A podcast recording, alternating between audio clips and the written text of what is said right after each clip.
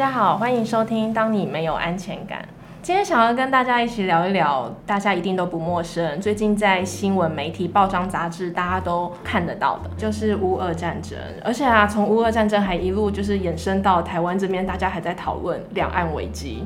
我刚刚看到前阵子有一个就是俄罗斯当地的银行投资经理，他说前一个礼拜还在帮他的好几位客户在管理他的退休资产，嗯，就是几十亿的美金，嗯，现在这些人的钱应该要么大幅缩水，不然就是一毛不剩了吧？到底就是战争今天来到我们眼前的时候，嗯，除了我们人身安全之外。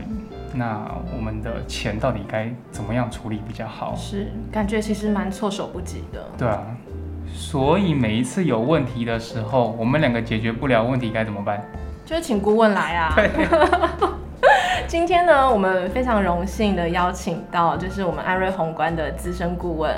志峰，他同时呢也是财商教育实验室的创办人，另外呢他也是《金周刊》以及商周财富网专栏转载作家。我们欢迎志峰，欢迎志峰。Hello，大家好。我们刚刚啊就是聊到，其实这个战争啊带来很多影响，我相信大家在新闻上都看得到。就像是啊，呃，俄罗斯卢布暴跌超过二十趴，公民呢已经在 ATM 提款机前面排队提取现金，对，就是卡还领不到钱，对，卡片放进去，然后说机台内现金不足了。而且啊，之后不是还有呃，是世界各国对俄罗斯的制裁。我前几天看到新闻，一个俄罗斯的富豪，他说他在刷卡的时候卡刷不过去，他才知道他是被制裁的对象之一，很无辜的被卷入。然后还有啊，欧洲最大核电站在乌克兰境内。然后这阵子欧洲民众也是普遍担心核灾风险嘛。其实不止欧洲，我觉得全世界都在担心这件事情。真的。嗯，而且还造成了大家争先恐后抢购碘片。碘片，碘片它它可以防止辐射是吗？还是？应该是说它是防止辐射紧急事故发生的时候的其中一个放射物质，叫做放射碘。然后呢，你服用它之后，它可以保护你的甲状腺，但其他保护不了。其他的放射物质是完全保护不了的。所以啊，我们的那个食品药物管理局有特别出来呼吁，就是民众不要事先服用碘片。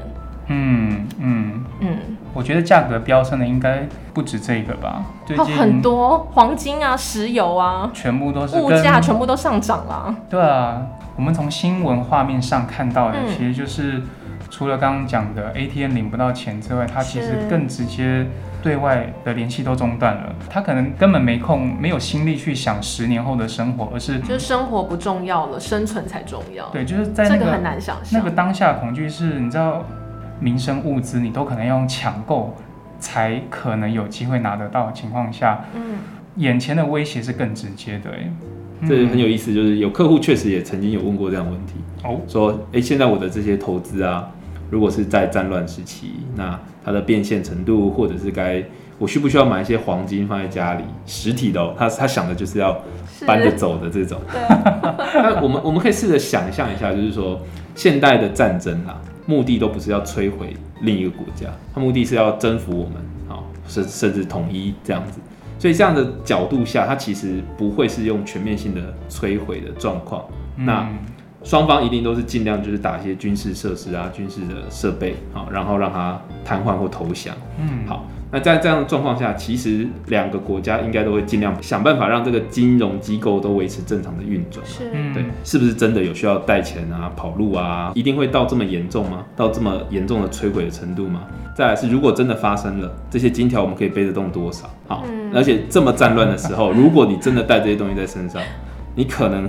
比不过人家，真的拿一个枪，你这些东西还是要交出去。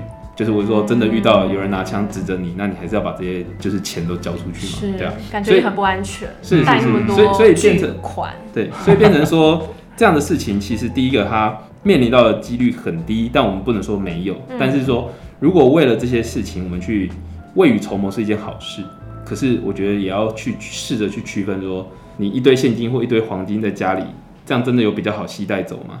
或是更安全，会更安全吗？或者是你你这样子携带出去了，可能这个货币已经因为战乱，这个货币根本就没有用了，所以你携带一堆现金也也都没有用了。是，对。其实我觉得谈到这个，我会让我还蛮好奇的，就是就是当战争它发生的时候，嗯，是不是应该要再更积极做点什么比较好？但我觉得你发生的时候才想到要做什么，会不会来不及了？那志峰你怎么看？其实像这些呃，有各式各样的，不只是战争啦，哈，像各式各样的，像最近也有个议题叫做升息，嗯，好，大家可能会听到非常多的这一类的市场，所谓市场的资讯，然后就在想说，哎，我自己的投资理财有没有需要做相对应的调整？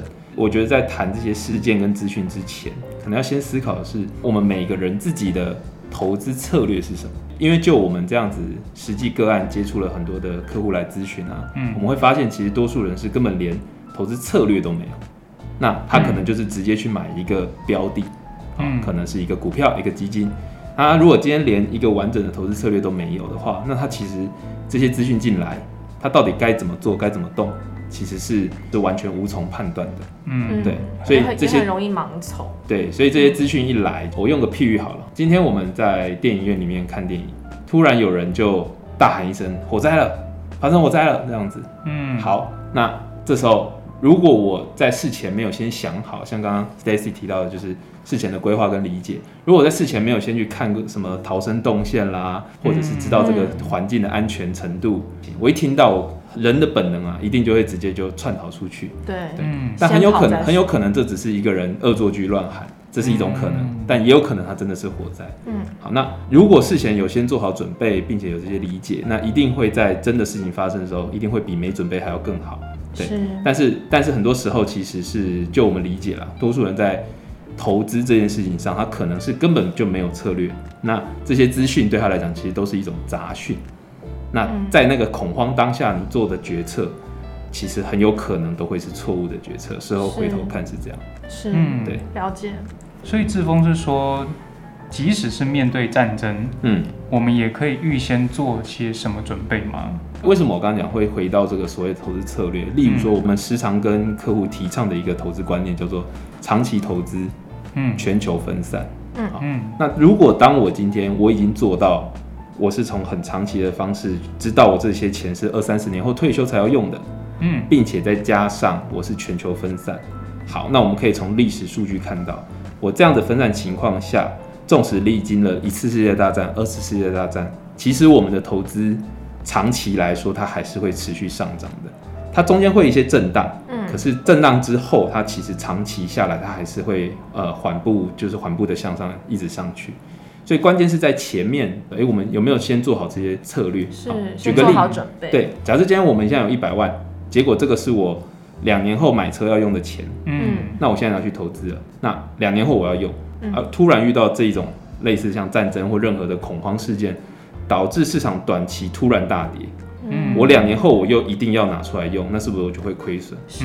可是如果我是一个长期的投资，我是二三十年后要用，那其实人类的经济持续的成长的状况下，是不需要针对这样一个短期的事件去做任何的变动。好，这是第一个，我刚刚讲长期投资嘛。嗯，是。那第二个，为什么说要全球分散？过去二十年来，台湾的股票真的表现不错。所以很多人都会说，哎，哦，那就买什么什么，一直买就好了。很多人会出类似这一类的书。嗯，哦。可是如果万一未来真的发生了这种台海危机啊，或者是真的有一些开战哈，小规模战争或大规模战争，很有可能台湾的经济或是股票市场会有大幅的。崩跌，对，哎，那有可能未来二十年就并不一定是台湾的表现会优于全球的股票的平均，多头转空头，所以我们会建议就是一定要全球分散，会是更好的一个做法嗯，对。那战争是不是必定会冲击到经济，而且难以预测后续的发展呢？就像我觉得有一些人可能会想说，战争会有时候会发个灾难财，就是好像应该要买一些黄金啊，可以达到避险的功能啊。你觉得志峰这一点怎么看待？大家收到一些资讯哦，可能会发现说，哎，从今年以来金价已经有飙升了一段百分之十的一个涨幅，所以就会开始去想说，哎，像这样的一个资讯，我是否要去做相对应的投资或配置？好，但是。如同我刚刚讲到的嘛，资讯有可能是一种杂讯。嗯，我们试着去看更多的一些事实的数据。那如果我们从现在开始往前回算十年前，那时候大概是一千六，到现在的涨幅，其实这样算起来，这十年的黄金的年化的成长，其实才一百分之一点四。意思是什么？意思是从前面的一千九，嗯，它一路掉到一千四之后，在那边其实整理很多很多年，嗯，然后是最近才上来的。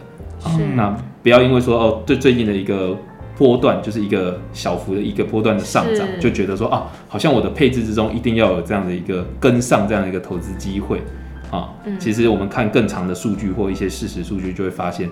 它其实是相较于股市的成长，是几乎没什么在成长的，是没有错。而且就像我们刚刚讲的，就是你现在才去抢购黄金，早就来不及了。嗯嗯。那我有一个问题，哎，刚刚有提到，就是我们要尽量的不被这些杂讯、这些市场上面的这些消息，然后所干扰。那我们只要就是把资产配置做好之后，其实就不用管太多这些、这些、这些新闻。对，嗯。那假设今天我已经把资产配置这件事情做好了，然后我遇到了现在所谓的战争，那我会怎么样呢？就是难道我就比较安心了吗？还是我就一样可以很富有吗？嗯，就是会是什么样的情况呢？我们会这样建议，就是没时间的风险啊，就是没时间的问题就靠保险。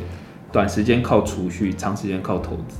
嗯，所以如果我们一开始就很清楚这样架构，我们不会拿短时间的钱去去做投资。是好，所以第一个我可以解决的，我可以避免或解决的问题就是，不会因为短期某些事件造成这个价格的大幅震荡的时候，然后我时间又到了又必须提领出来，我就立刻遭受到损失。是啊，这是第一个差异，就是我有做好每一笔钱的运用跟区别。嗯啊，所以。这是第一个差异。第二个差异是我刚刚讲到，如果我是单独买台湾的股票，嗯，跟做全球的投资。是。好，那真的两呃台湾中国打起来了，一定是只买台湾的股票，价格波动风险会更会比较大。嗯，所以如果当我全球分散，那台湾只是占其中的可能百分之三的持股。它只是一小部分，对。它的受到的影响一定会相相对的小，嗯。好，那但是有一些我们都必须清楚知道，有一些叫做不可避免的状况，就例如说战争动乱的时候，台湾股票市场的涨跌对我的投资组合的价格影响是比较小的，嗯。嗯，可是暂时性的交易的停止是无法避免的，嗯。啊，好，那但是回到刚刚前面讲的嘛，就是它并不是要以摧毁为目的，所以之后。只要是还可以正常运作，就或或者是恢复的时候，那一样还是可以提提领回来。是，所以也确实会有人就是会特别担心这些事情，所以才会在之前那个什么两岸危机的时候啊，很多人就去弄了绿卡啦，或者是开始移民啊，资产出去啊，这个以前都曾发生过。我们有大量的资金外流，或者是人就是有这些人口的外流，曾经发生过这样子。是，嗯，就我觉得听起来这种感觉很像是。就算今天战争发生了，我有做好了资产配置，我还是会面对跟危及生命有关的一些威胁。但是我知道，只要这个战争过去了，我不会因为这个战争而让我的资产大幅亏损，或是从零开始。很大的差别是在这里。对，其实如果讲到战后，像这种经济大幅度的衰退或是萧条啊，我觉得这。一百年来，我们就如果拿大一点的案例来说好了，比如说一九一八年的时候，第一次世界大战结束，其实美国它也经历了好一段时间的战后繁荣，很多家庭其实他就开始买了汽车啊、收音机、冰箱，但是在很快的，就是到一九二九年左右，美国又发生了衰退，也就是美国的经济大萧条，然后其实台湾也真的不久，就是在这一百年来。就像前阵子电视剧有演到啊，旧台币四万块可以换一块钱的新台币，那好大的冲击哦。对，就是其实你持有了非常多的旧台币，突然间隔天时间一到就大幅度的贬值的感觉。对，嗯。而且那个时候当然因为考量到就是战争动乱的这样的背景嘛，是。所以发生了这个国家，它的人民或是它的政府，它的经济状况运作会不会受到大幅度的影响？是。现在是。我们身在台湾，对，但是因为乌俄战争的关系，我们看起来受到非常多生活上的牵连，对，真的耶。说到这个，你知道我前一阵子我朋友刚买房，上个月跟他吃饭聊天，问他什么时候就是新居落成，他居然跟我说要到七月八月以后，哎，又没有，因为他说现在原物料价格上涨，怎么跟你妈妈之前的铁窗事件有点像？是，如果大家有听我们之前那几集的话，就是可以跟大家稍微 update 一下，就是我妈妈家的那个铁门窗到现在还没修好，还没修好，又过了半年了。对，师傅都不愿意报价。所以其实从世界的局势在，或者是这个经济变化，我们从更早以前去看，我们会发现说，早年各个国家可能贸易之间没有那么盛行，嗯，但是后来随着呃经济资本主义这些兴起，嗯，然后慢慢的有个经济学理论叫做概念叫做比较利益，就也就是说，哎，你擅长农业的你就专注在农业，然后你就出口；我假设我擅长工业，我就反过来卖你其他东西，就是。彼此有点像分工的概念，分工合作分工合作的概念。嗯，那随着这样一个变化移转，我们就可可以看到说，哎，这也是为什么美国有些企业或者这种呃，他们他们先兴起的一些企业工业，但他们慢慢注重环保之后，这些企业就慢慢移转到所谓的亚洲国家。嗯，然后亚洲到台湾，我们以前是加工出口区嘛，是，我们有这些大量的加工出口。慢慢开始，我们的人民经济越来越好，生活也越来越注重，也越来越注重环保。开始我们就吸进中国，或者是现在南进东南亚。对，所以这是一种很像全球企业的一个游牧的一个变化。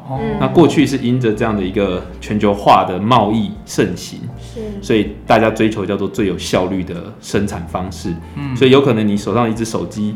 它里面的每一个零件是来自各个不同国家，然后最后在一个地方拼拼凑起来、拼组起来，然后最后销售到我们手上。嗯，可是随着近几年的这种保护主义的慢慢的盛行，就会大家会开始发现，哎，如果过度的集中在某一个国家，它一旦产生问题或动荡，那我们可能大量的就是缺少某一个零件啊，或者是像之前台积电的产量。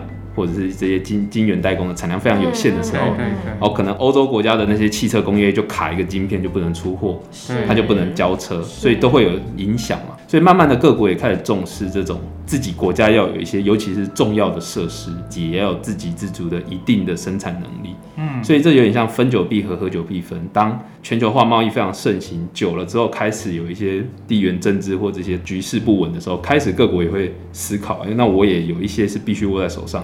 我不能全部都以利益为效率为最大考量，然后全部都变别人生产，这样我就很像是呃某种关对对某种关键关键的技术或原料是是被掐在别别人手上的这样子，对，所以其实我们可以从这边去发现到世界的局势的一些变化，嗯。之前有搜寻的资料是，如果以 GDP 指数来说的话，俄罗斯它是在全世界的第十一名，然后乌克兰它是在全世界排名的第五十七。那你知道台湾它 GDP 在二零二一年我们的排名是多少吗？多少？二十二名。嗯，某个程度上，我不知道像这种 GDP 的排名会不会其实也是影响了，就是当今天这个地点发生了战争。它会去影响到全球的程度影响程度，对这个会有关联吗？一定会有一些关联跟影响啊。GDP 就是一个，你可以把它视为是一个这个国家的平均每一个人民的生产力，嗯，大概是多少？那当你的 GDP 越高，那代表着你对全球经济的贡献或影响力，那是有连带关系的。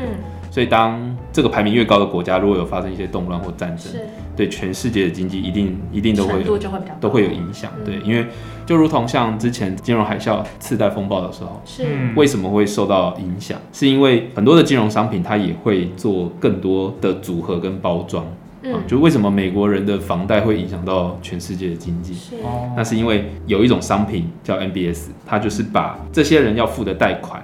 嗯。里面有比较优良的，就是信用条件比较好的，也有信用条件比较差的，嗯，他就把它组合起来，然后给他一个评价，是，然后它就变成一个商品，你可以买，你买了，如果他们都顺利还款，你就可以得到该得的报酬，嗯，但你承担的风险就是他们如果不顺利还款，就会造成的影响，嗯，好，那就因为类似这种金融商品的组合啊、包装啊，然后贩售到全世界每个很多投资人手上，嗯，所以这也是为什么，呃，我刚刚讲到就是。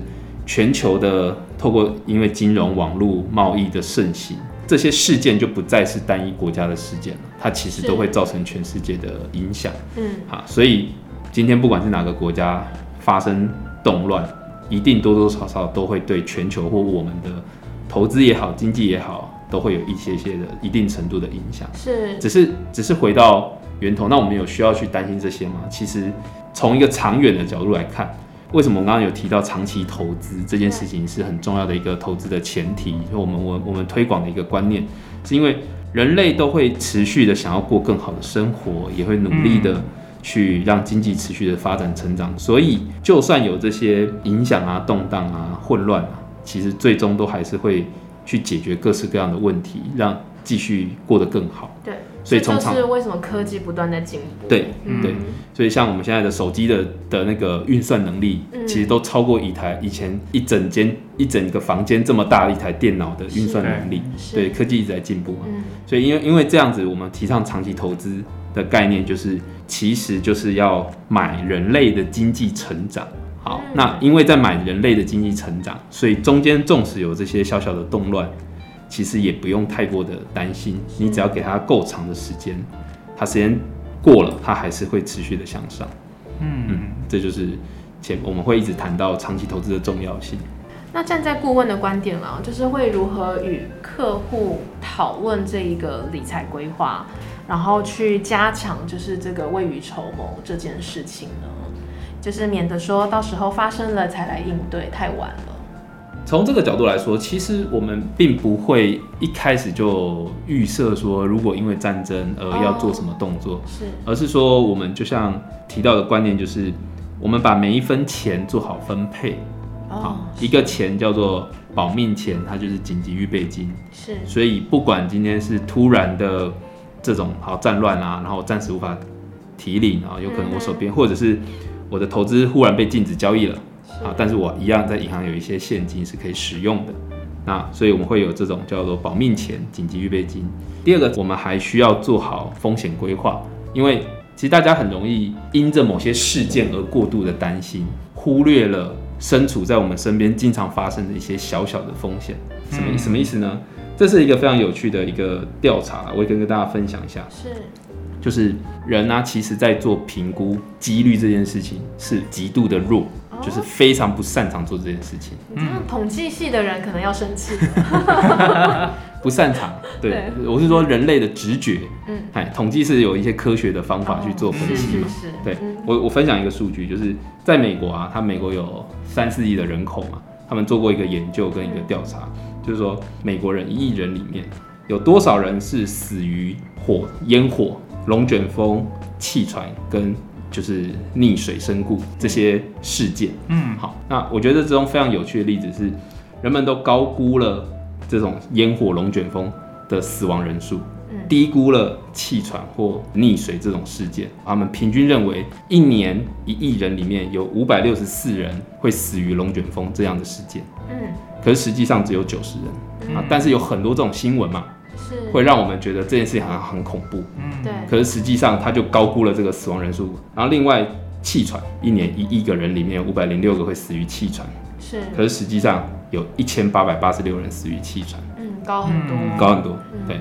然后游泳池更高，就是那个溺水了，溺水事件，嗯，大家以为会一千六百多人死亡，其实实际上是七千三百，哦，对，嗯，所以人类在估计这种事情的，就是能力是极差的。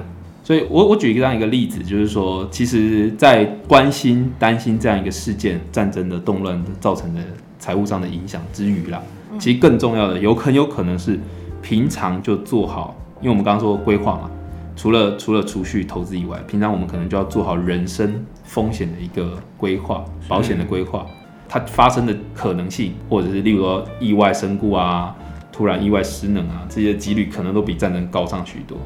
这反这是更应该去提前做好准备的，嗯，而不是针对战争的事件，然后新闻的大幅报道，我们就觉得这个事情好像都一直在身边。就像一之前疫情比较严重的时候，很多人会问防疫险要不要买，防疫险要不要买？是，然后或者是觉得，哎，防疫险很便宜，五百块可以换十万，如果被隔离就可以赚十万。对，但是他们没有想过一件事情是，哎，你身上的意外险够不够？那你知不知道意外险五百五百元可以换到可能七十万的保障？那个倍数可能是更高的，是。对，但是大家在那个环境跟氛围下，大家非常重视是不是防疫这件事情，而忽略了其实意外发生的身故啊，可能这个几率并不并不一定低于，搞不好还更高。对对对，这样的状况，所以我们会建议就是在担心这些事情之余，其实是先做好我们说的投资理财的规划，包含风险规划这样子。是，嗯，今天这样讨论下来，我觉得人在越危机的时候，其实越容易做出就是冲动的决定。你有没有觉得？是，对，就是就像刚刚志峰提到的啊，疫情发生的时候，或是以前有一些股市震荡的时候，我们也很容易在问题已经发生的当下，才开始找工具、找解方，嗯，才来找顾问。也都有一点亡羊补牢的感觉了，是，而且听起来有一个更大的重点是，今天我们都相信战争它总会过去，可是如果今天战争结束了之后，我们还要面对资产的大幅减损，我觉得这个是更令人丧气的一件事。没错，那我们今天非常谢谢志峰的参与，然后也给了我们非常多的建议，真的。今天的节目我们就聊到这边，希望大家不管是在理财上面、资产配置上面，甚至是身体健康上面，都可以做好未雨绸缪的准备哦，并且大家都学会防范未然。嗯，我们下次再见，拜拜，拜拜，拜拜。